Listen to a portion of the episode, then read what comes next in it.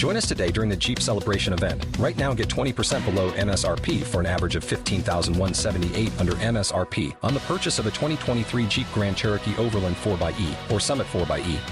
Not compatible with lease offers or with any other consumer incentive offers. 15,178 average based on 20% below average MSRP from all 2023 Grand Cherokee Overland 4xE and Summit 4xE models in dealer stock. Residency restrictions apply. Take retail delivery from dealer stock by 4 1. Jeep is a registered trademark. Salut, c'est Thomas Rozek. Sachez que votre aide est la bienvenue pour nous permettre de continuer notre belle aventure. Ça se passe sur la plateforme de crowdfunding Ulule, ulule.com slash binge-audio, slash binge-audio. On a besoin de votre soutien. Il y a plein de super goodies en plus, donc c'est tout bénef. Et en attendant tout ça, on vous dit à très vite. Bonjour. C'est moi Orson Welles. J'aime pas trop les voleurs et les fils de pute. Salut ciné, votre rendez-vous avec le cinéma qui n'a pas eu le trop choix de son programme du jour puisque comme l'an dernier, quoique dans des proportions un peu moins importantes, un gros blizzard emporte toute l'actu ciné sur son passage, un blizzard qui porte un nom jadis chéri de tous, aujourd'hui bien plus clivant, Star Wars, Star Wars qui nous revient avec un spin-off, le premier d'une série de trois censé nous faire patienter entre les différents épisodes de la nouvelle saga. Ce spin-off c'est évidemment Rogue One et comme c'est la saison des cadeaux, on a décidé de vous offrir un épisode XXL avec toute une tripotée de nobles guerriers venus des quatre coins de l'univers connu. Daniel Andreev, salut Daniel. Salut. Yannick Dahan, salut Yannick. Euh, assieds-toi de mieux, s'il te plaît. Rafik Djoumi, salut Rafik. Non, moi c'est Hachoum. Hachoum, d'accord. Alexandre Arvo, bonjour Alex. Salut Thomas. David Honora, salut David. Salut. Et Stéphane Oisaki, salut Stéphane. Salut Thomas. Sans oublier le public réuni ici à l'antenne Paris. C'est nos ciné, épisode 63, et c'est parti. Monde de merde. Pourquoi il a dit ça? C'est ce que je veux savoir. Alors je précise que c'est une émission 100% spoiler, donc si vous n'avez encore rien vu du film, que vous souhaitez garder la surprise, il est urgent de faire pause, d'aller au cinéma ou de sortir de la salle malheureusement si vous êtes là, et de revenir après. Rogue One, donc ça se passe avant l'épisode 4, ça nous raconte comment, alors que l'Empire étend son influence jusqu'aux confins de la galaxie, une équipe de rebelles se forme pour aller chourer les plans du nouveau joujou des adeptes du côté obscur, l'étoile de la mort, des plans qui, on le sait bien, serviront sous peu. The captain says you are a friend. I will not kill you. Thanks. There isn't much time. Et derrière la caméra, c'est Gareth Edwards à qui on doit Monster, c'est le dernier Godzilla. Devant la caméra, il y a Felicity Jones qu'on avait vu dans le très mauvais Une merveilleuse histoire du temps et qui sera à l'affiche de quelques minutes après minuit de Juan Antonio Bayona dont on parlera dans une prochaine émission. À ses côtés, Donnie Yen, Forrest Whitaker en total roue libre, Ben Mendelsohn, Mads Mikkelsen ou encore Diego Luna. Voilà pour le casting. Qu'en est-il du film? Là, je me tourne vers vous, les amis. Faites pas cette tête. On avait un tout petit peu sorti la sulfateuse à la sortie de l'épisode 7 l'an dernier. Où est-ce qu'on en est aujourd'hui avec ce Rogue One? Qui veut commencer? Daniel, je te sens, t'es dans les starting blocks, tu me regardes. Bon, Allez, vas-y, Daniel, t'es le premier. Star Wars, où on en était. Donc c'est c'est l'exemplaire annuel de ce qu'on va avoir euh, tous les ans maintenant. Et, euh, et il faut s'enthousiasmer à celui-là parce que sinon après ça va être tout le temps la même chose. C'est-à-dire euh, ah bah, c'est c'est un pur produit de, de conso euh, de conso de décembre. Ça va être tous les mois, ça va être tous les ans comme ça. C'est un produit jetable, aussi jetable que ses personnages malheureusement. Et, euh, et pourtant, je suis parti avec un a priori positif parce que quand même, il y a Donnie Yen dont je suis amoureux depuis très longtemps, et ça me fait plaisir de voir un chinois, euh, un chinois volant dans Star Wars et tout, qui qui se bat avec un bâton, euh, c'est sans autre espoir, mais un chinois aveugle en plus. Aveugle, oui, tout à fait. Mais mais à partir de ça, le film a vraiment ses limites et et à partir d'un certain moment, bah, on, on nage dans des eaux terriblement connues et terriblement attendues, à tel point que, bah, en fait, au bout d'un moment, on s'en fiche, on s'en fiche, et je pense que mon, mon camarade, mon camarade Stéphane, Stéphane. C'est dommage que ceux qui ne font que nous écouter, qui ne sont pas là avec nous à l'antenne Paris, ne voient pas la tête de Stéphane Moïsakis qui a l'air au bout de sa vie. Non, non, mais on s'en fiche. que se on- s'en fiche, oui. Enfin, c'est un peu le problème. C'est après, moi, je suis pas tout à fait d'accord sur le. À mon avis, euh, le, le, le caractère de ce film est un peu unique. Mm. Euh, juste parce que dans la façon, dans sa conception en fait même, c'est-à-dire que euh, Lucas, enfin Disney a acheté Lucasfilm pour euh, nous faire bouffer du Star Wars pendant 20 ans. Euh, c'est spécifiquement le seul film où ils pourront rien faire avec, euh, pas de suite, pas de, pas de spin-off, rien en fait, parce que justement, c'est tout le concept du film en fait, c'est de s'arrêter 5 minutes avant épisode 4. Donc la suite de Rogue One, C'est l'épisode c'est 4. épisode 4, voilà. Donc le truc c'est que c'est que voilà, moi ce que je dirais par contre en fait, j'ai entendu un peu partout, pas, pas à cette table et pas, pas avec mes amis qui ont tous, euh, à mon grand étonnement, ont l'air de ne pas avoir trop trop apprécié le film quoi. Euh, moi je dirais que ça ressemble à un film contrairement au PowerPoint. euh, qu'on s'est tapé l'année dernière où il y avait absolument toutes les, euh, toutes les choses qu'il fallait impérativement mettre dans le film. Euh, et euh, les chartes graphiques pour dire que ça allait faire euh, 500 millions au bout de 3 jours, 700 millions au bout de 5 jours. Donc euh, voilà. Donc là, ça ressemble quand même un peu plus à un film. euh, un- je dirais pas que ça ressemble au cinéma, mais ça ressemble plus un, un peu plus à un film quand même. Euh, non, non, mais J'ai bon. j'ai cru que t'allais défendre Non, le non. film, j'ai eu super peur. non, non, voilà, le, le, le, le- il y a quelques images clés qui fonctionnent. Enfin voilà, il y a Mhm. pas de voilà. Mais bon, après le problème, c'est qu'il y a même un départ intrigant que moi, je, ce que je trouvais pas être le cas dans, dans l'épisode 7. Euh, donc pourquoi pas Euh, mais ça se perd, euh, ça se perd dans euh, la façon dont les personnages en fait interagissent entre eux et sont réécrits quoi. Donc le souci c'est que c'est que du coup on vient. alors j'ai l'impression que y a tant qu'on y est à spoiler, hein, je, suis, je suis vraiment désolé pour les gens qui sont là, qui l'ont pas vu. Qui ne l'ont pas vu. Voilà, il y a, y a, moi je trouve qu'il y a un truc sur lequel j'ai l'impression que tout le monde ici est, un peu dur, on va peut-être un peu taper dessus, mais que moi je trouve qu'il est peut-être le seul truc qui, un temps soit peu, nous donne une fenêtre vers l'avenir. Euh, éventuellement, c'est la, la réapparition de, de hum, Peter Moff Cushing. Tar- de Moff Tarkin. Voilà, dans dans le rôle de Moff Tarkin, et qui, euh, que je trouve quand même, parce que c'est quand même du full frontal, euh, euh, avec un acteur qui est mort. Non, mais du, enfin, je veux dire, on le voit, pas. Rassurez-vous, on ne voit, on ne voit pas Peter Cushing tout nu. c'est- un Peter Cushing en CGI. C'est ça. Ouais, c'est un voilà. personnage. Mais ce que je veux dire, c'est que on le voit, on le voit. euh, On voit s'il son visage, il est pas juste suggéré, il est voilà. pas suggéré, euh, Mm. comme il me semble dans l'épisode 3. euh, Ils ont essayé de le faire à l'époque. Et, euh, et, euh, et c'est assez bluffant parce que du coup, tu te dis, euh, si, les, si euh, Disney et Lucasfilm ont les droits pour, euh, pour récupérer certains acteurs qui sont décédés, ça peut donner, euh, comment dire, euh, une vraie continuité éventuellement euh, avec euh, avec la, la trilogie originale. Quoi. Mais euh, bon, après, voilà, c'est, je pense que ça passera pas la deuxième vision vraiment parce qu'on on- on sait quand même qu'on est en train de regarder euh, de, de l'image de synthèse. euh, voilà. Mais bon, c'est, c'est, int- c'est intéressant, quoi. Moi, ce que- David Ce que j'ai un peu envie de, de sauver dans le film, euh, c'est c'est justement les effets spéciaux. Et je, et je vois un peu le film comme une sorte d'hommage à, à ILM. Euh, où euh, en fait on, va s'intéresser euh, enfin, via les personnages au pire que second couteau. C'est, dans, la, trilogie originale, ce sont les, figurants, voire même des figurants qui n'apparaissent jamais à l'écran et qui n'apparaissent jamais dans le récit. Et, quelque part, c'est, le problème du projet, c'est-à-dire que pour, pourquoi on s'intéresse à ces personnages alors que dans le mythe, euh, ce, sont euh, justement les personnages auxquels on n'a pas choisi de s'intéresser. Donc il y a, ça qui fait que le, film paraît un peu pointless. Et en même temps, euh, bah, moi, mes, quelques moments d'émotion devant le film, ce sont des, bah, des, moments de, de matte painting, des, des- des- des grandes scènes, la collision entre les deux vaisseaux, qui, qui est, sur lequel on reste pas assez longtemps, mais qui est, qui est, enfin, je trouve vraiment Entre les deux sublime. Star Destroyer euh, Euh, à la Il y, a- fin. il y a- euh, il y a une scène d'explosion au ralenti avec le, le- enfin, les, débris de l'explosion qui, qui, qui vont dans l'espace. Enfin, il, y a, il y a des choses qui visuellement, sur des très très petites périodes dans le film, sont, sont assez éblouissantes. Et euh, bon, le tout est, euh, bah, je vous rejoins là-dessus, euh, dans, un, dans un récit vraiment pas très passionnant, avec des, des- des personnages pas très développés, des, des, des- des séquences qui s'enchaînent euh, un peu sans, euh, sans, sans passion. Et, euh, et en même temps, bah, voilà, je- je- on peut voir un peu le, le, le- le film comme un hommage à ces, ces- ces- ces petites mains euh, qui, euh, sans, qui, euh, sans qui Star Wars n'existerait pas. Et, euh, et le film, quitte à, quitte à spoiler, se conclut par euh, euh, le fait qu'on ait donné une clé USB à la princesse Leila. Euh, en gros, c'est le, c'est le boulot d'ILM euh, qui est, qui est, euh, auquel on peut rendre hommage comme ça. Quoi. Graphique. Euh, je, pense que ce que dit Stéphane, où il était surpris euh, finalement qu'on soit pas plus enjoué que, que, ça, parce que ça reste euh, un film. Je crois que le, principal problème du film, c'est Star Wars lui-même. quoi. C'est-à-dire qu'effectivement, on est loin du cataclysme de, de, fan service auquel on avait droit l'année dernière, avec quelqu'un qui voudrait faire un film. Alors déjà, qu'il est bon de préciser, puisqu'on parle d'ILM, que ce film, on le doit au créateur de Photoshop, John Knoll. Donc ça, j'étais déçu que ce soit pas dans la bande-annonce, hein, le créateur de Photoshop. Donc on annonce vraiment au public l'importance du truc.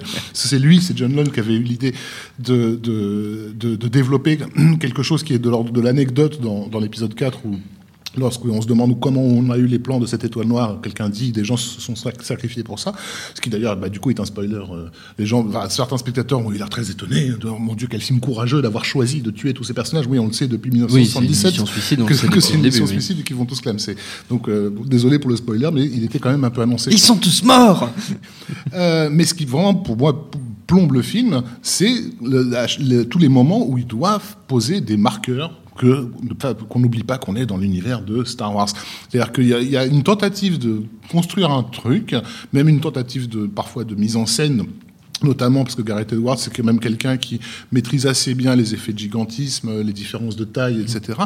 Euh, et puis régulièrement, on a un putain de plan sur le verre de lait bleu, parce que on- pour, pas qu'on oublie qu'on est en Star Wars. Les destroyers dont tu parles là, c'est une image du retour du Jedi euh, avec les destroyers qui tombent sur le sur l'étoile noire, Euh, parfois même au- au- en dépit du bon sens, on est sur euh, dans une ville qui est censée être sur une autre planète qui n'a rien à voir avec le port de Mos Eisley, mais qui rappelle Mos Eisley par son côté un peu euh, Oriental, euh, voilà. Et, et, et, et voilà que je, je, je bouscule le, le, le même connard que, que Luc avait bousculé dans le bar de, de, de qui lui sort la même réplique. Qu'est-ce qu'il fout là Le type, il a 50 à des lumières de. Et surtout, comme le pointait. Stéphane hors émission, euh, dix minutes après, la, la planète explose à moitié. Donc Ouais. on, on espère que le mec a pris une navette très rapidement. Bah oui, voilà, pour se dépêcher d'aller mourir, Voilà, d'a- d'aller d'a- mourir dans le- dans le prochain film. bras dans, euh, sur, sur Tatooine. et donc, et donc vraiment, on sent, on sent que euh, l'équipe de Gareth Edwards, ils ont dû composer avec ça. Et je, je pense que c'est, ils ont dû être les premiers étonnés parce que c'est un film de fans de, de, de- de la trilogie originale. hein. Là-dessus, on s'en doutait. De toute façon, que tous ces gens ont grandi avec Star Wars, ils le portent en eux. Mais, mais de, se rendre compte à quel point ça les empêche de faire le- un cinéma. Et moi, ça m'a rappelé à quel point aussi euh, le label Star Wars euh, depuis 10 ans, il étouffe le genre entier. D'ailleurs, le space opéra et la space fantasy ne peuvent plus exister parce que Star Wars recouvre tout. Donc, heureux- bon, heureusement que James Cameron a fait chier le monde avec son avatar pour rappeler qu'il y avait encore des fenêtres qui s'ouvrent. Mais à la limite, j'aurais presque plus, pr- pris un, un plus grand plaisir si c'était complètement autre chose, si on oubliait complètement ses persos. Il faut préciser qu'ils- que le- Gareth Stéphane. Edwards et son équipe, comme tu dis, ils n'ont pas dû composer avec ça, c'est qu'on leur a foutu ça au chausse-pied avec des reshoots l'été dernier, Oui. euh, Oui, à la dernière minute, en Et en disant même, que. en même temps, il s'engage sur, sur, sur un Star Wars. Il y, a des- il y a des réflexes dans ce film qui sont des, des réflexes typiques de gens qui ont grandi avec. Je, je prends l'exemple, un exemple visuel fort qu'on voit déjà dans la bande-annonce, donc c'est pas un spoiler. Euh, des, de toute façon, on en est- on en des là, hein. des quadripodes impériaux euh, dans, dans la jungle. Ça, ça vient des jeux d'enfance. Je veux dire, quand tu avais acheté ce, ce très beau jouet euh, Mattel et que tu allais dans ton bac à sable, tu, tu te sentais bien con parce que c'était pas la planète de, de- de- des glaces. T'avais du sable partout et des plantes partout. Tu disais, bah, qu'est-ce que je fais? Bah, Tu justifies en disant, ouais, alors, cette fois-ci, ils sont sur une planète de la jungle, alors, y a- au bord de la mer, donc il y a la plage, donc c'est pour ça qu'il y a du sable. Et et t'as kiffé, gamin, de faire, euh, de, faire ça. Donc euh, tu le retrouves dans ce film-là. Euh, Nonobstant le fait que ça n'a aucun sens, parce que les quadripodes sont utilisés théoriquement pour aller sur, sur, sur la glace. De la même façon, on a un Imperial Walker qui se balade au, milieu de, de, de cette ville surchargée. Tu te demandes même comment il, il peut avancer au milieu de, au milieu de la foule. C'est juste parce que, voilà, enfin, tu vois, tu dis, vous aviez l'occasion de faire autre chose, de, de, créer un nouveau, un nouveau vaisseau, un nouveau personnage, un nouveau machin, mais comme on- il faut rappeler tout le temps qu'on est dans un Star Wars, vous allez rechoper des trucs dans les anciens pour les coller là, en, en mépris du bon sens, et ça te fait sortir de, de toute tentative de construction d'un- d'un d'un- d'un univers. Quoi. Ça, c'est vraiment pour moi le, le point faible du film, c'est Star Wars lui-même. quoi. Alexandre, le, le micro va jusqu'à toi. Oui, merci. Alors, euh, on a parlé de James Cameron à l'instant. Moi, j'attends surtout euh, Valérian, la Cité des Mille Planètes. hein, Bien sûr, de Luc Besson, comme, comme nous tous, personnellement. avec beaucoup d'impatience. non, euh, non, sinon, par rapport à ce que vient de dire Rafik, euh, je suis assez d'accord avec ce qu'il vient de dire, mais euh, en même temps, cette volonté-là de vouloir explorer l'univers, de vouloir l'étendre, était, je pense, euh, c'était peine perdue dès le départ. Pas seulement parce que c'est Disney et qu'il y a des euh, exigences, euh, voilà, euh, extrêmement cadrées, mais parce que c'est finalement Rogue One l'épisode 3.5. Voilà, on est entre l'épisode 3 et l'épisode 4. Euh, donc, même si effectivement il y avait quelques fenêtres peut-être pour ouvrir un petit peu et, faire de nouveaux trucs, c'est tellement voilà limité. ça se termine littéralement quand l'épisode 4 commence qu'on ne pouvait pas forcément s'attendre à quelque chose de complètement dingue. Et c'est pour ça qu'à ce à ce titre-là, euh, moi j'avoue que rétrospectivement, je garde un meilleur souvenir. Je pense que je garderai un meilleur souvenir du film de de J.J. Abrams, euh, l'épisode. Ben oui, j'ose le dire, j'ose dire. Non, parce que même si c'était un, un une ressucée de, de, l'ép- de, de, de- de l'épisode 4, euh, etc. Mais au moins, on était dans le, on était dans, le- on se projetait. Bah, par définition, c'était une suite et non pas un spin-off slash euh, préquel, ce qui, ce qu'est Rogue One in fine. Euh, et quand même, c'est quand même moins cheap visuellement que le Abrams. oui, ah non, mais on est totalement d'accord là-dessus, c'est moins cheap, mais quand je suis sorti de la salle, Euh, sur le coup, j'avais un peu quelques étoiles dans les yeux parce qu'à la fin du film, il y a notamment une scène avec Dark Vador que je trouve assez, euh, assez excellente et tout. Mais une, une- passer une ou deux heures de, de la projection de Rock One, je me suis dit, attends, mais qu'est-ce qu'ils foutaient là déjà, ces personnages, etc. Enfin, il y avait un une espèce de manque d'intérêt total qui s'était. euh, euh, c'est hyper anecdotique et euh, la- la- la- les- tout ce qui est en termes de récit, de motivation des personnages, euh, c'est euh, quelque chose de, de- de l'ordre. Voilà, on s'en branle complètement. C'est le problème en fait. Le, le problème de ce film-là, c'est pas pas uniquement dans sa conception à la base. hein. c'est que en fait, tu t'en branles des persos parce que tu t'en branles dans le film. Oui. Je veux dire après des mecs des mecs qui ont perdu leur vie pour essayer de de de, veux dire qu'ils auraient pu rendre le truc intéressant, mais bien sûr. non mais émouvant tout simplement. Je veux dire à un moment donné, juste juste le seul truc, c'est que c'est que c'est tout ce qui est intéressant, c'est que Mm. tu te dis ok, c'est des mecs qui sont morts, tu le sais, il y a un truc inéluctable, c'est tragique. Mm. Et euh, non, ils te le rendent jamais parce que tu t'en fous complètement. Le- les personnages de Donnie Yen euh, et de son acolyte, ces deux persos, ils ont la même, la même dynamique pendant tout le Mais film. oui, C'est- à, chaque, à chaque fois qu'on les fait revenir, c'est ouais, il croit à la force, l'autre il, ouais, est en- con. Et, Et hop, encore eux, c'est des personnages secondaires, donc on pourrait Voilà. accepter qu'ils soient, qu'ils soient à peine, à peine tracés. Mais encore une fois, le personnage principal est, est le, le, le- problème du film. Et là, on retrouve euh, la, la- la tare du, du précédent. Donc, euh, on, va- euh, on fait semblant de se gargariser que, que l'univers Star Wars est enfin des héroïnes à la place de héros. T'as envie de dire, mais vous allez, vous décidez à les écrire ces héroïnes? Est-ce qu'il va leur arriver vraiment euh, une aventure, quelque chose de personnel? Encore une fois, on se retrouve avec quelqu'un qui est complètement porté par les événements, qui ne décide de rien. Tout d'un coup, et, et- et, euh, je sais pas, à 20 minutes de la fin, elle se met à faire un discours à la patonne. Tu sais pas pourquoi, d'où ça lui vient. Et, mais, mais, euh, c'est- Et les gens l'écoutent alors qu'ils ne la connaissent pas, Mais elle bizarre. ne vit aucune épreuve, elle ne surmonte aucune épreuve. Elle fait juste preuve de courage, Mm. mais sans que tu saches exactement quelles sont les motivations profondes qu'elle a, quoi. Pas tous en Oui, même c'est ça le pire. Et moi, je finirais juste là-dessus, c'est qu'on on a parlé du destin funeste de, de tous ces personnages, et ça fait autant d'occasions, vu qu'il y a littéralement pas un seul des nouveaux personnages introduits dans, dans, dans- dans cette saga, enfin dans cet épisode-là qui, qui survit. euh, on- ça fait d'autant plus d'occasions d'être euh, ému, euh, d'avoir des voilà des, des- des scènes potentiellement fortes. Et euh, bon, j'adore Donnie Yen aussi, mais euh, on dirait un, un vieux qui vient de faire un AVC pendant tout le film, quoi. euh, force avec moi, force avec moi. Enfin, c'est c'en est gênant au bout d'un moment. Et, et- et du coup, quand il meurt, on est presque rassuré. c'est les seules phrases qu'il sait dire en anglais apparemment. Oh, mais c'est. Je- je T'as passe- l'impression qu'ils l'ont pris pour le marché chinois. Il faut être Euh, honnête je aussi. passe la parole à- Ils ont, ils à ont pas pu sortir épisode 7 euh, sur le marché chinois. Sortez-moi ce mec. Je passe la parole à Yannick. Ouais, c'est surtout parler qu'il de- le- de force Yannick, nucléaire. vas-y. Non. Attention. J'adorerais, mais non. Euh, non, c'est surtout que Donnie Yen, il le filme comme Jet Li euh, dans l'âme fatale 4, quoi. C'est-à-dire, ça, ça va trop vite, quoi. Donnie Yen, il va trop vite, merde. Où je vais poser ma caméra, quoi. Il l'a fait en plan large Euh, et tout. Qu'est-ce que je te dise après? Ils ont, ils ont, ils ont tout dit. Euh, le, le seul truc qui est, euh, parce que là, on a parlé de la saga, beaucoup, Mm. industriel, tout ça. Euh, tout le monde en parle. Certains s'excitent et c'est en général toujours les mêmes sur les réseaux sociaux. Moi, j'adore les mecs qui disent c'est une putain de bombe. Non, c'est pas simplement un bon film, c'est un chef-d'œuvre absolu. ça. Putain, les mecs. Et, et moi, ce qui me tue, c'est, c'est que j'ai envie d'être le plus gentil Ah, autour de cette c'est table. une première. Pour une fois. Euh, Mais tu dis ça, mais je sens non, que ça va non, pas mais- être vrai du tout. Non, non, quand je dis ça, c'est que euh, c'est ce que je leur disais tout à l'heure. Je leur disais, moi, j'aime bien le film pour ce qu'il n'est pas, plus que pour ce qu'il est, fondamentalement. Mais quand je dis ce qu'il n'est pas, c'est pas euh, ce qu'il aimerait être. C'est-à-dire, c'est pas les intentions qu'il y a, quand bien même certaines sont pas sont, pas mauvaises. Euh, c'est qu'il il succombe beaucoup moins. à tous les travers, et pas que, pas que de Star Wars, de la majorité des blockbusters qu'on a aujourd'hui. C'est-à-dire, oui, le fan service est relou. D'accord. Il est mille fois moins présent que dans, euh, dans l'épisode 7. Alors, euh, la scène du connard là qu'on bute dans l'épisode 4, euh, celui qui se bat contre Marc Hamill, on s'en fout, mais il y en a très très très très peu. On s'est beaucoup plaint de, on revoit toujours le, même truc. Visuellement, effectivement, je suis d'accord avec certaines choses qui ont, qui ont été dites. Il y a des velléités. Malgré tout, on est sur des planètes un peu différentes. Pour une fois qu'il n'y a pas une planète des glaces, une forêt, tu vois, un désert. Enfin, il y, a, il y a une volonté d'aridité. Il y a une volonté euh, militaire d'être plus euh, un peu plus rude. Moi, ça quand, quand j'ai vu ça, c'est marrant, ça m'a fait penser à Planète des singes. Alors, je sais que je suis euh, je dois être un des seuls ici à, à trouver que c'est plutôt pas mal. Et moi, j'aime bien les, euh, les, les nouveaux Planètes des singes euh, que je trouve plutôt chouettes euh, en termes Ah d'écriture. oui, Ma- tu parles des deux derniers. oui, je parle Ah des oui, derniers, la planète des j'ai singes. eu peur.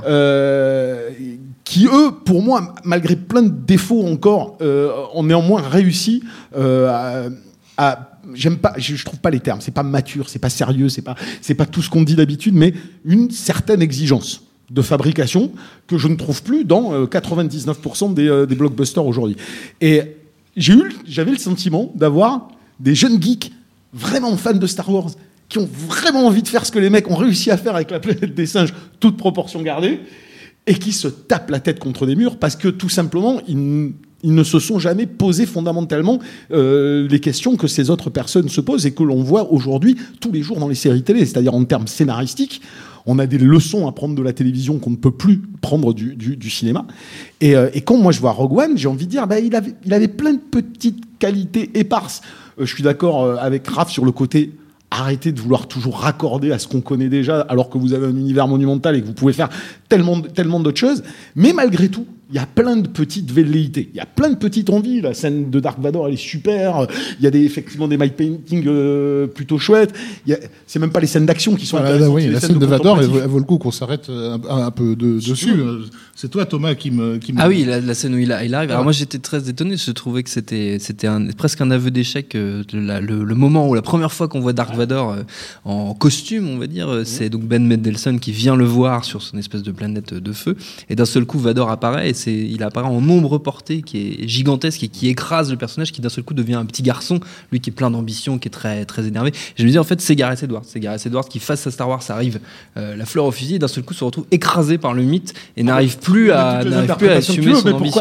pourquoi, pourquoi pas? Je trouve juste que la, que la scène, et en termes de mise en scène, et en termes d'iconisation d'un personnage qui n'avait pas besoin de ça pour exister, mais malgré tout, euh, après cette tapée du doudouland en permanence, d'avoir un mec qui se dit bah, Putain, ça représentait quelque chose pour moi. J'essaye au sûr. moins 20 secondes de faire ce que ça représentait pour On moi. on parle de la- de l'apparition de Dark Vador, donc. Moi, je par- Le- ah le- non, moi, je parlais de la scène dans le couloir, dans le noir. Ah oui, toi, tu parles de la- scène Mais- de fin. Ah oui, moi, je parle pas de la même scène. Parce que la, la- Ouais. la scène dont il parle là, le truc qui est hilarant, c'est surtout t'as Dark Vador qui engueule le mec parce qu'il a tué Ouais, trop de gens. c'est ça. Ouais. Donc là, à un moment donné, tu non, te ça, dis c'est- c'est la première ça, apparition de Dark Vador et c'est ça, c'est ça. Je parlais de la scène, je parlais de la, celle avec la scène finale, qui celle-là pour le coup est bien plus Non, impressionnante. Non, mais effectivement, on, a, tourné autour, mais le, problème fondamental, c'est de l'écriture. C'est un niveau d'exigence a tellement baissé que c'est pas que euh, les, persos, c'est les règles, les règles de base.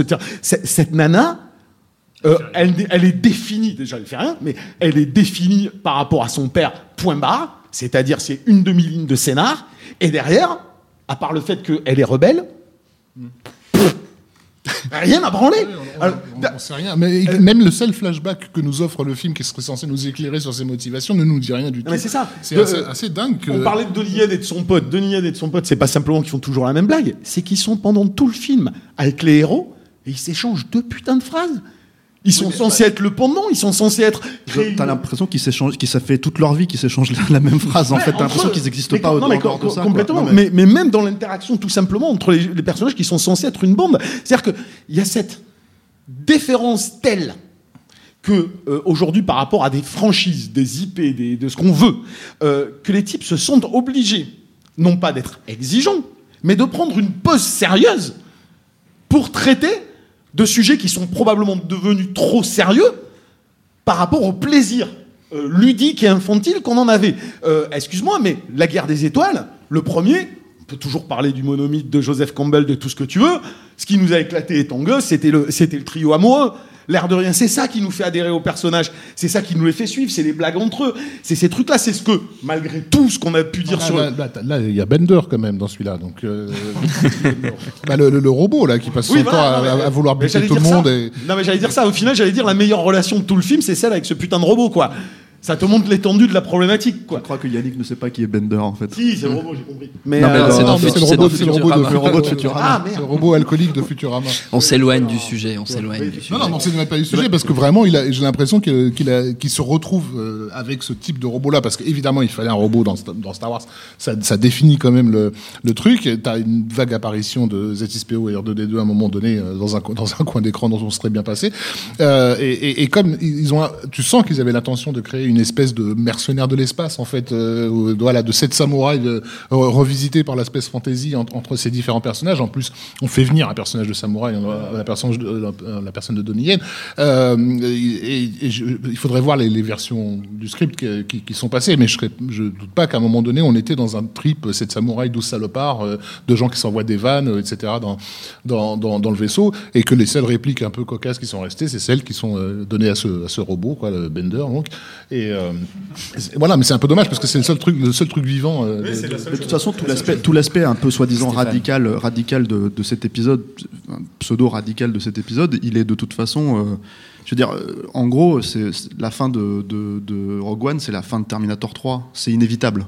Donc le truc, c'est que c'est là précisément la raison pour laquelle le film a été produit, c'est qu'en fait tout va bien et en fait il y a vraiment un happy end parce qu'ils ont quand même donné le, le- le- le- la clé USB à la princesse Leia, donc tout va bien, vous inquiétez pas en fait. Donc on peut faire tout cet aspect euh, radical dont, tu parlais tout à l'heure, Rafik, euh, tout le truc où tout le monde se dit qu'elle radicalisée dans l'écriture, quel, quel, euh, quel, voilà, quel, quel, quel courage de faire un gros film, un gros blockbuster à 200 millions où tous les personnages, où la plupart des personnages principaux meurent. Mais le truc, c'est que c'est là où, en fait, moi, le courage de ce film-là n'existe pas vraiment, quoi, parce que de toute façon, il a été conçu, et c'est pour ça que d'un seul coup, quand tu reviens un peu en arrière, ils ont dû se dire merde, ah merde, on n'a pas assez de trucs à la Star Wars dedans, donc effectivement, on va re-shooter pour mettre trois PO, on va re-shooter pour mettre les deux oiseaux là qui se font blaster sur la planète alors que alors qu'ils apparaissent dans épisode 4 euh, après pour se faire euh, couper le bras, ils ont pas de bol ces jeux-là, et pour se faire couper le bras par euh, Ben Kenobi quoi. Donc voilà, c'est c'est c'est euh, c'est en soi en fait. euh, voilà, je suis étonné et je suis étonné effectivement parce que apparemment vous- même les gens qui ont l'air d'avoir à peu près relativement euh, kiffé le film, j'ai l'impression que vous l'avez tous pchité de votre tête. Là, il est parti de votre tête euh, trois, Ouais, c'est un trois film- un après, trois jours après. quoi. Mais quand même, il faut rendre justice. Enfin, moi, je trouve que, encore une fois, euh, contrairement à Abrams, Gareth Edwards a un peu le sens de la mesure dans, dans, dans, dans, dans sa mise en scène. Et ce au que c'est moins. une caméra quoi. C'est ça que tu veux dire. Il sait ce que c'est une caméra, il sait ce que c'est qu'une profondeur de champ. Il y a déjà beaucoup, beaucoup dans le film. Il, y a, il insiste énormément sur les, vraiment sur les différences de proportions, c'est-à-dire où on a un personnage qui est devant une vitre en train de regarder un paysage euh, qui s'étend à l'infini avec des grosses batailles et tout ça, Mm. et tu sens le poids. Euh, euh, je l'ai même pas vu dans une salle exceptionnelle, quoi, mais tu sens euh, le poids spectaculaire du, du décor. C'est pour ça que vraiment le Abrams que je trouvais incroyablement cheap, là au moins j'ai l'impression d'avoir quelque chose de spectaculaire, quoi. Pour quel- pour un film qui est censé être euh, euh, pas dans le canon euh, de- du Star Wars, mais mais, mais juste un, un- un petit une petite déviation, il est un peu il fait un peu plus spectacle de base, mais il n'y a aucune sidération. Et ça, c'est terrible. Et bon, tous ces gens qui chaque année vont retourner voir les Star Wars, ils y vont toujours, j'imagine, avec l'espoir de revivre le moment de sidération qu'ils ont pu avoir. Et, et ça, c'est une franchise qui ne leur ramène plus du tout. C'est ne serait-ce qu'une image, quoi. Les, ceux qui, les vieux cons comme moi qui ont vu le premier film en salle à sa sortie, euh, vous le répéteront, ce plan d'ouverture était un moment totalement sidérant. On n'avait jamais vu ça. On ne se doutait même pas que le cinéma pouvait faire ça. Euh, et, et en l'espace de 5 secondes, t'es passé des années 70 aux années 80. Et, et ce, ce- ce genre de moment-là, on le vit très peu. Il y a, moi, je, l'ai vécu avec euh, Titanic, je l'ai vécu un petit peu dans l'apparition du balrog dans, dans, le- dans- dans la communauté de l'anneau, je l'ai vécu avec, euh, avec l'ouverture d'Avatar. Euh, et et c'est ce que je devrais être théoriquement en, en droit d'attendre de, de- de Star Wars. Pas qu'on me conforte dans ce que Mm. j'ai déjà repéré, euh, qu'on me rappelle que tout va bien, il n'y a rien qu'à bouger. Non, je veux être sidéré, je veux me dire, qu'est-ce que c'est que ce machin quoi Si. Et- S'il y a une sidération à avoir, honnêtement, c'est en termes techniques. C'est on, là, on a parlé de Peter Cushing. On se demande un peu. D'ailleurs, Peter Cushing, il me fait vraiment penser. euh, moi, je suis pas bon, je suis pas d'accord. Je trouve que ça, ça- déjà ça se voit. Moi, vraiment ça me que fait- c'est- ça me fait sortir complètement du film. gênant. Et Ça- je parle même pas. sait, en voilà, fait, et je parle le même sais, pas de la fait. princesse Leia parce qu'elle est là où vraiment on est. c'est est- c'est ce qu'on appelle l'uncanny valley. C'est au moment où ça devient trop horrible. C'est une trop représentation trop, horrible de la réalité et qu'il fallait mieux faire un truc vraiment tout en image de synthèse. Donc, qu'est-ce qui les empêche en fait de faire un épisode 6.1, 6.2, 6.3 tout en image de synthèse Ils ont les moyens, ils ont encore les. Marc Hamill est toujours là, ils peuvent le faire dou- doubler par les acteurs. Qu'est-ce qui les empêche en fait de nous refaire une- la même soupe chaque année quoi C'est peut-être des histoires de contrat, j'imagine. Alexandre, tu es caché derrière. Sur, de- sur, euh, ça ça m'a ça m'a fait évidemment la même réaction que vous là sur euh, Peter Cushing. Mais ce qui est assez curieux, c'est que je me demande si euh, on n'est pas juste, euh, on n'a pas eu cette réaction en partie parce que euh, bah, on connaît bien Peter Cushing, on sait qu'il a, euh, qu'il est, euh, qu'il bouffait pas les, les pissenlits par la racine depuis très longtemps, etc. Mais moi, moi pour la petite anecdote, j'ai vu le film en salle euh, mercredi matin euh, et euh, j'étais avec deux, un, un couple d'amis qui ne sont pas euh, aveugles euh, ni euh, ni trop débiles, qui connaissent la, franchise Star Wars et, qui aussi sont assez, qui ont un œil, on va dire, habitué au, au trucage numérique. Et c'est à la fin quand je leur ai dit, putain, vous l'avez trouvé comment, Peter Cushing, etc., qu'ils ont réalisé que c'est un personnage de synthèse. Donc du coup, je me demande si cette impression-là qu'on a, ils ont intégré l'horreur. Et alors évidemment, à la fin, pour pour pour Leia, pour euh, Carrie Fisher, là du coup, bon, ils se doutaient bien que c'était un visage complètement refait. Mais pour Peter Cushing, il y a des gens et je, je vous assure, je pense qu'ils sont plus de deux, hein, j'en connais deux, mais je pense qu'il y en a plus de deux sur la planète, qui n'ont pas été euh, gênés par ça. Et effectivement, moi, moi je, je voulais prendre la... Moi, quand je l'ai vu, je, je me suis dit merde, c'est le méchant de Ratatouille. Mais je suis d'accord avec ce que disait Daniel euh, sur ce risque-là. Yannick a trouvé ça bluffant, je sais pas si vous avez compris. Ouais, non, mais Yannick euh, effectivement, disait qu'il trouvait ça bluffant. Moi, effectivement, je, je rejoins les craintes. euh, Enfin, je sais pas si c'est des craintes. Moi, pour moi, c'est des craintes de, de- de Daniel sur le fait qu'on puisse avoir euh, des épisodes 6.1, 6.2 avec un Alec McGuinness qui, qui reviendrait comme ça dans le rôle de B1 et tout.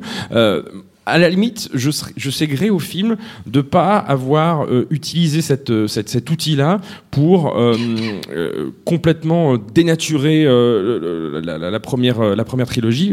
Lucas l'a très bien fait tout seul, en essayant d'intégrer plus de choses. Et pour moi, l'exemple type, tout à l'heure, Stéphane citait Terminator 3.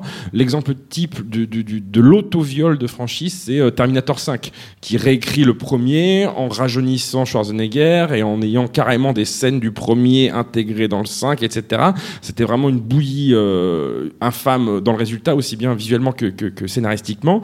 Euh, là, au moins, le fait que euh, Edwards et surtout ses scénaristes restent dans un précaré. Mais T5, c'est exactement l'inverse justement de, de, de Rogue One. C'est-à-dire que dans la conception même de T5, c'est une volonté de reboot. Le, le truc, c'est que tout simplement, en fait, ils se disent, ok, donc on on peut pas redémarrer sur ce Mm. qu'on a fait. On peut pas faire la guerre des, des machines que tout le monde attend et que personne n'est allé voir avec Terminator 4. Donc le truc, c'est que qu'est-ce qu'on fait? On fait un espèce de jeu à la con à la Retour vers le futur 2 où on revient en arrière et on, et on retconne en fait l'histoire. Là, tu peux pas faire ça parce que si Oui, tu fais ça, tu, fais ça dans Rogue One. Non, mais c'est pas ça. Si tu fais ça dans Rogue One, t'as plus épisode 4, 5, 6. Donc, euh, et donc 7, et donc 8 qui sort l'année prochaine, et donc 9, et blablabla. Donc, le truc, si tu veux, c'est qu'ils sont, ils sont, c'est un truc de, c'est un jeu de chausse-pied, en fait. Si tu veux. Ça, on va essayer de faire rentrer un truc dans, euh, dans la pompe, et en fait, euh, la pompe, elle, existe déjà. Tant pis si tu fais du 42 au lieu, au lieu du 40. On essaye de, de- de le faire rentrer autant que possible, et si, ça te fait un peu mal, bah, c'est comme ça. Donc, le truc, c'est que, c'est que, c'est ça, le, le- et c'est d'ailleurs, c'est la, c'est ce que je disais tout à l'heure, c'est le, le- le principe même de, de c'est le filet de sécurité en fait de, de, de Lucasfilm et de Disney sur ce film. C'est leur, euh, c'est leur truc pour dire vous inquiétez pas, tout va, ta- tout, tout va, tout va bien aller. De toute façon, épisode 4 arrive. C'est exactement Voilà. ce qu'on ce disait déjà la Donc, dernière. euh, Moi, ce qui me fait chier dans, C'est dans doudou, y compris pour les Ouais. fans de Battlefield Earth, il faut le préciser. hein. non, bah, on retrouve le personnage de Forrest Whitaker, Clairement. qui est vraiment, voilà, qui est vraiment qui est le même, il s'est coupé les cheveux. d'un coup, putain, il lui manquait juste limite les dreadlocks, c'est le même. C'est le même, il s'est fait couper les dreadlocks. Non, mais ce qui est chiant, c'est que tu remarques qu'en fait, ils l'ont déjà dit, mais on s'en branle en fait. C'est-à-dire que là, on se force presque à Ça en parler pendant 30 25 ça fait minutes. quand même 30 Non, minutes qu'on en parle, ça hein. Non, mais c'est ça que je veux dire, c'est que. On est en- on est en au train de moins- chercher des qualités. Ouais, à- au moins le J.J. Abrams, on aimait le détester, tu vois. c'est-à-dire, On aimait chier dessus. On avait fait Comme- 45 comme minutes. Là, c'est pas possible, quoi. C'est-à-dire que là, c'est tellement encéphalogramme plat. En fait, tu dis, ouais, moi, c'est pas moche. Moi, pff, en même temps, c'est pas très intéressant. Et puis, pff, pff, pff. Donc, euh, c'est- tu vois, J'ai j'ai bien aimé le design. d'autres trucs, quoi. J'ai bien aimé le design des U-Wing, tu vois. Ouais, voilà, on en est à parler du Oh, design des Il y a un truc, Ah, il y a- ça va, ça devenir trop spécialisé. David, Et en, en fait, euh, ju- justement, c'est ça le problème, c'est à l'opposé de l'effet de sidération dont, dont parlait Rafik, c'est on, on arrive très vite, et en fait, dès, dès ce film-là, à l'écœurement, quoi. Oui. J'en peux plus de Star Wars. Arrêtez. Il y a Non, encore plein de Star Wars comme mais on Marvel va- qui on va vont arriver. taper Ils tous vont les- tous être pareils. On, On va tous se dire. les taper tous les on ans. On n'a dire. rien à foutre. Parce que, Ouais. parce que t'as remarqué déjà un truc, problème. on n'a jamais, on n'a pas encore dit qu'ils ont le même syndrome Marvel que Marvel maintenant, parce que Marvel. T'as le vaisseau du Shield qui se casse à chaque fois. Maintenant, dans les nouveaux Star Trek, t'as le- l'Enterprise qui se casse à chaque fois. Et là, on va te faire à chaque fois le coup de il faut aller là, mais il faut péter le bouclier magique avant de réussir à aller attaquer. On avait déjà dans Retour du Jedi, on l'a dans celui-là, et je, je suis sûr que la prochaine Star fois, Wars ça avec va, un mec, ça va un, être un accent du sud, j'y vais. est-ce que- Yannick pourrait faire les doublages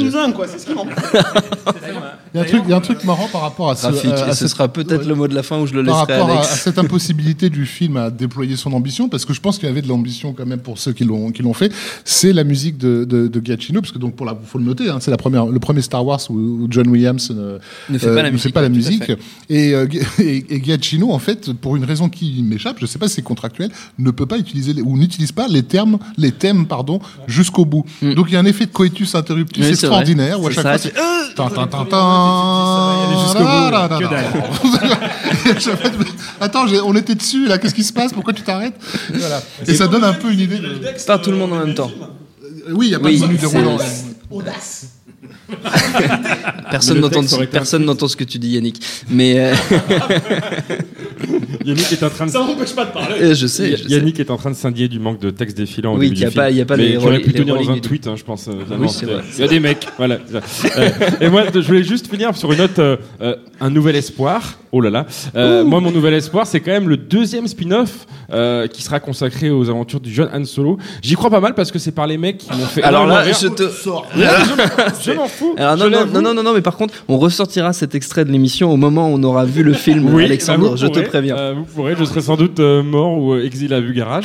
Euh, mais non, non, non, en vrai, le, le- le prochain spin-off qui est sur la jeunesse de Han Solo est réalisé Ouais. par le duo Miller et Lord qui ont fait à la fois des très bons trucs dans l'animation avec Tempête de boulettes géantes, Lego Movie, et aussi bien dans la comédie d'action live avec les deux 21 Jump Street, aussi en série télé avec Last Span C'est vrai que c'est des, des mecs qui sont très drôles. Je sais pas si ce seront des, des, des cinéastes euh, qui apporteront quelque chose euh, visuellement à, la saga, j'en doute. Mais en tout cas, je pense qu'on peut leur faire confiance pour au moins s'intéresser à leur personnage, leur faire faire des trucs drôles. Le fait qu'ils aient été signés pour faire ce film-là augure, à mon avis, d'une volonté de faire un film d'action à l'ancienne avec des, des punchlines, des relations entre personnages qui ne se contentent pas uniquement d'avancer d'un point A à un point B. Donc je suis assez confiant et surtout au niveau du casting. Alors je me rappelle plus du nom du brave homme qui joue le rôle de Yann Solo, mais on l'avait vu dans, dans, dans, dans plusieurs films intéressants dont pareil les noms ne me reviennent pas.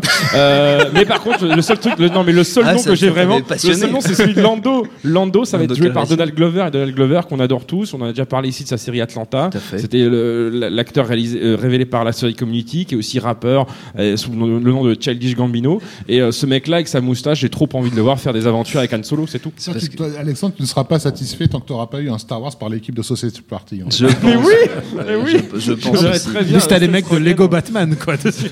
Mais c'est vrai que c'est vrai que quitte à exploiter la franchise, faudrait peut-être aller plus loin et en fait changer de genre et, et pourquoi pas dans la, pourquoi bah pas ça, dans la comédie, Laisse- pourquoi pas dans Laisse-leur le dans temps. d'autres ils ont- C'est comme Marvel, ils ont plein de trucs pareils à faire tous les ans, et un jour ils font leur Deadpool. Hein? Et Il y aura des blagues et tout, et ce sera fun. Voilà, super, ce sera fun. Peut-être un jour. Avant de se quitter, j'ai pour les gens qui nous écoutent, pas pour les gens qui sont dans la salle, vous aurez un cadeau après, les gens qui sont dans la salle.